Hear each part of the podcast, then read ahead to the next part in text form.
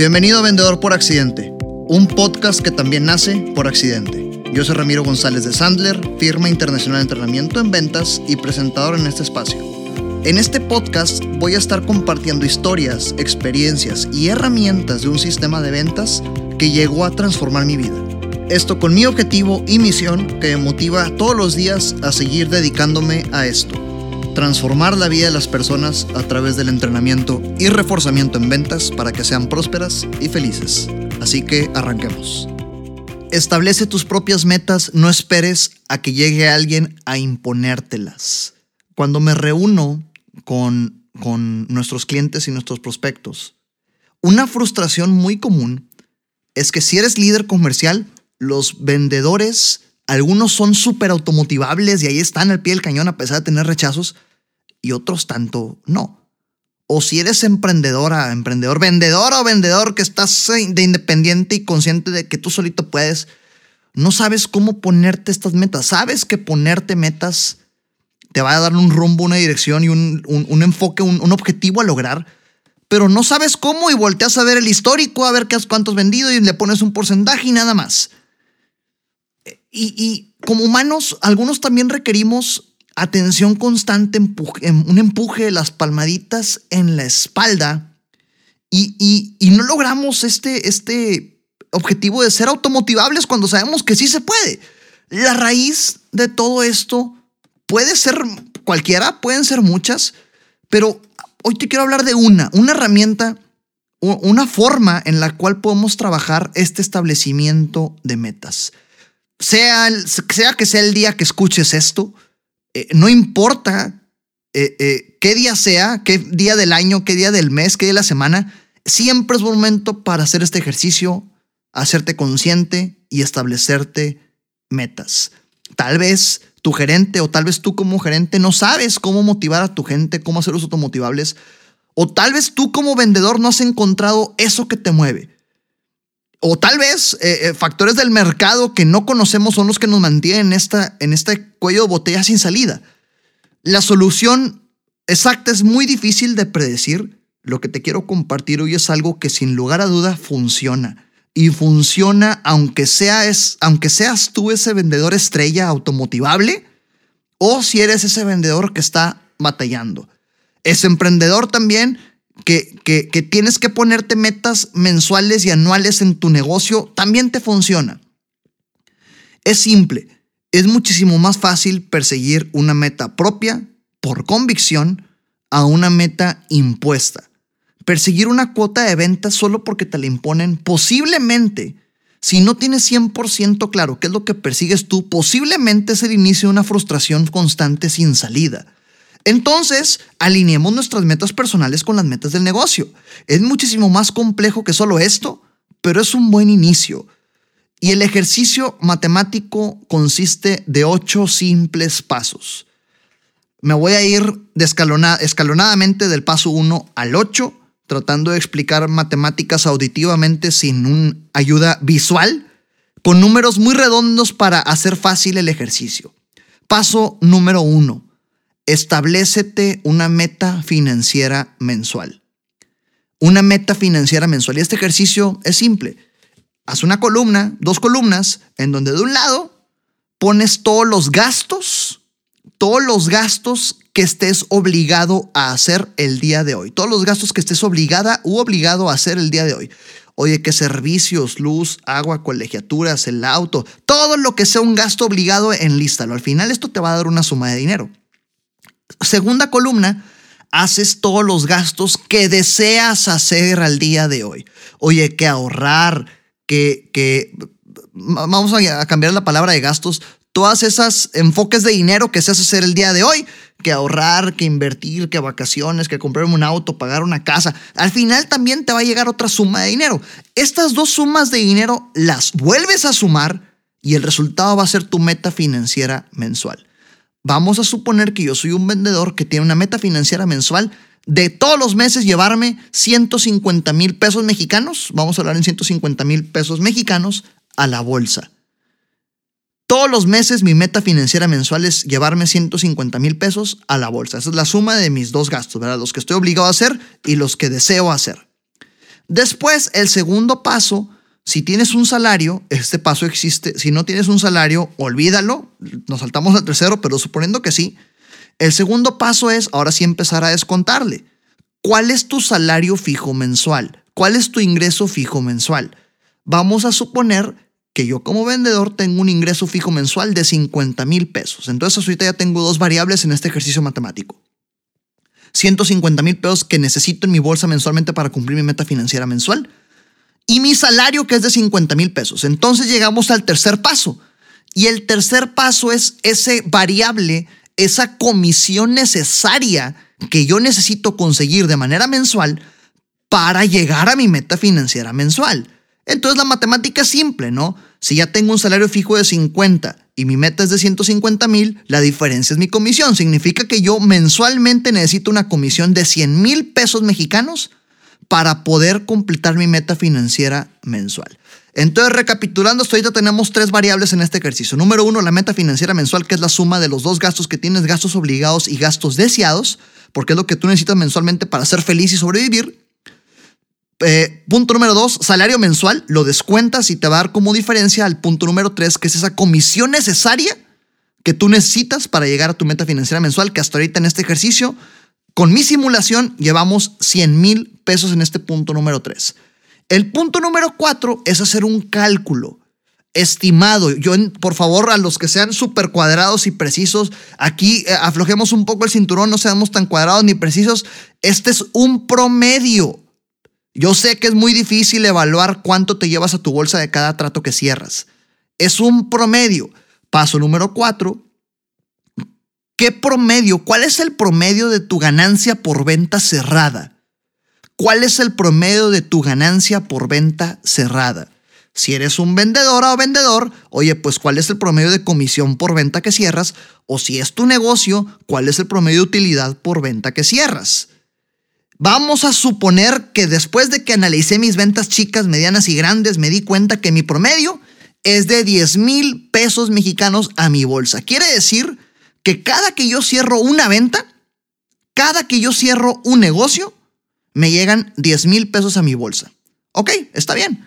Entonces, hasta ahorita ya tenemos las variables listas con los primeros cuatro puntos.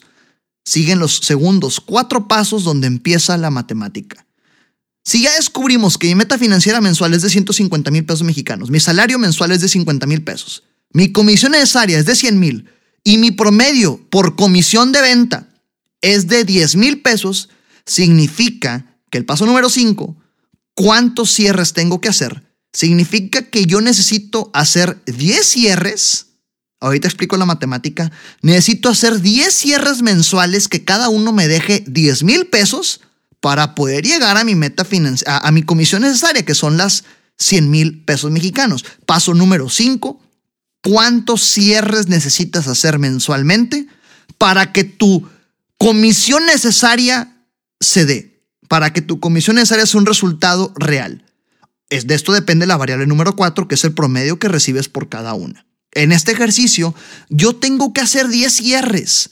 En esta simulación tengo que hacer 10 cierres de manera mensual para que cada uno me dé 10 mil pesos, para que al final esté ganando mi comisión necesaria, que son 100 mil pesos. Y a partir de aquí, es importantísimo e indispensable que conozcas tu porcentaje de bateo. Porque pues obviamente tu porcentaje de bateo nos va a decir qué tanto, qué tanto te tienes que esforzar para lograr estos números. Ahora, yo entiendo, hay personas que no lo conocemos. Si no lo conoces, te sugiero lo siguiente. A partir de aquí empieza a duplicar el número. Y déjame te explico cómo consiste. El paso número 5 es el número de cierres que tienes que hacer. Vámonos al paso número 6. ¿Cuántas cotizaciones o cuántas propuestas tienes que presentar o entregar para que este número de cierres se dé? Si conoces tu porcentaje de bateo y sabes que de 10 cierras 3, pues aquí pon lo proporcional. Si no conoces tu porcentaje de bateo, duplica el número.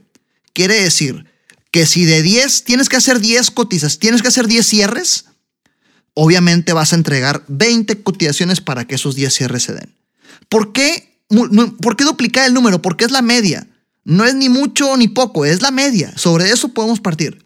Pero todavía no acabamos, faltan dos indicadores más. Paso número 7. ¿Cuántas citas, diagonal, llamadas, diagonal, oportunidades para calificar prospectos tienes que tener para entregar estas 20 cotizaciones, porque no todos los prospectos califican para ser clientes. Si tú eres esa vendedor, esa vendedora o ese vendedor que tiene 100 citas y entregas 100 cotizaciones y nada más cierras dos, eh, lo siento, pero tienes ahí un tema de calificación, estás cotizando por cotizar, regalando información. Eso es lo que no hacemos aquí. ¿Cuántas citas necesitas tener para haber entregado esas 20 cotizaciones, esas 20 propuestas? Otra vez multiplicamos el número por dos, lo duplicamos. Significa que si yo tengo que entregar 20 propuestas para cerrar 10, tengo que tener 40 citas para que califique la mitad y haber entregado 20 cotizaciones. Paso número 8 y último. ¿Cuántas conversaciones de negocio tienes que tener para que se deriven las oportunidades para calificar, para que se derive el número de citas, para que se derive las llamadas para calificar? Otra vez lo volvemos a multiplicar por 2. Significa que yo tengo que tener 80 conversaciones de negocio y aquí te voy a resumir todo el ejercicio que acabamos de hacer de abajo para arriba, ¿ok? Significa que yo tengo que tener 80 conversaciones de negocio, llámese correo, evento de networking, llamada, una visita en frío, me topé a alguien en un elevador, lo que sea, 80 contactos nuevos, 80 conversiones de negocios, para que de ahí salgan 40 citas, para que de ahí salgan 20 cotizaciones, para que de ahí yo pueda cerrar 10 ventas donde cada venta me va a dejar 10 mil pesos, con eso podré conseguir mi comisión necesaria, que son 100 mil pesos, más mi salario mensual fijo, que son 50 mil pesos, estaré llegando a mi meta financiera mensual. Y listo, las ventas es un juego de estadística. Las ventas es un juego de estadística. Si de 10 oportunidades cierras una, está bien, con técnica lo solucionas, lo mejoras. Si de 10 cierras 5, bruto, tienes un porcentaje impresionante. Solo enfócate en contactar a 100 personas, 100 empresas, 100 clientes, 100 prospectos para que cierres 50. Enfócate en contactar 100 para que cierres 10. Con técnica mejorarás tu porcentaje de bateo. Si no lo conoces, duplícalo y esos son los cuatro indicadores clave de desempeño con los que puedes empezar a medir tus resultados. ¿Cuántas conversaciones de negocio tienes al mes? ¿Cuántas citas se derivan de estas conversaciones de negocio? ¿Cuántas propuestas se derivan de estas citas? ¿Y cuántos cierres se derivan de estas citas? Con esto pasas de medir tu comportamiento, pasas a medir tu comportamiento a estar midiendo tu resultado. Está bien que te pongas una meta numérica de ventas, pero no puedes controlar lo que no depende de ti y la decisión de comprarte o no depende de tu cliente. Lo único que depende de ti es cómo te comportas, cuántas citas tienes, cuántas conversiones de negocio tienes para que la estadística haga su trabajo por sí sola. Este ejercicio que te acabo de compartir es clave para establecer tu meta personal y no impuesta de ventas y poder empezar a medir tu comportamiento, no tu resultado, pero obviamente sirve y solo sirve si la ejecutas. De nada sirve que escuches este episodio, vayas manejando, ah, qué padre podcast, llegas a tu oficina y se te olvide. Ese es en el gimnasio, ah, qué padre lo voy a hacer y no hagas absolutamente nada. Es para que lo escuches y si no tienes papel a tu mano y empiezas estos números, una computadora a tu mano y haces estos números, lo reescuches cuando tengas este papel y esta computadora para hacer tus números. No sirve de nada si no ejecutas. Conclusión, Mide tu comportamiento, no midas tu resultado. Y te dejo con una frase que le escuché a Cheta, que me gusta mucho cuando yo, la, cuando yo platico de este tema con nuestros clientes. Eh, eh, menciono mucho Cheta por esta frase. Y si ya estás en este episodio, eh, asumo que debiste haber pasado por la entrevista con Cheta. Si no, escúchala. Es una frase del colombiano con padre japonés que se llama Yokoi Kenji si, me equivoqué con la pronunciación, lo siento mucho, acepto correcciones, Yokoi Kenji, que dice, la disciplina tarde que temprano supera la inteligencia. Se la escucha cheta de Yokoi Kenji, la disciplina superará a la inteligencia. Eh, te la traduzco si de plano no estás entendiendo. Puedes ser buenísimo con la técnica de ventas, puedes cerrar bastantes oportunidades, puedes hacer muy buenas relaciones con todas las personas, puedes calificar bastante bien, Pero pues si no tienes disciplina de estar haciendo conversaciones de negocio, de estar teniendo citas y de estar platicando con gente, no sirve de nada ese talento que tienes. Al final la disciplina va a superar la inteligencia. Éxito, nos vemos en el siguiente episodio Vendedor por Accidente. Gracias por tu tiempo conmigo en este podcast. Si lo que escuchaste te aporta y o crees que le pueda sumar a alguien, por favor compártelo. Te dejo mis redes sociales arroba Ramiro Sandler en Facebook, Instagram y YouTube. Y en LinkedIn me encuentras como Ramiro González Ayala. Hasta la próxima.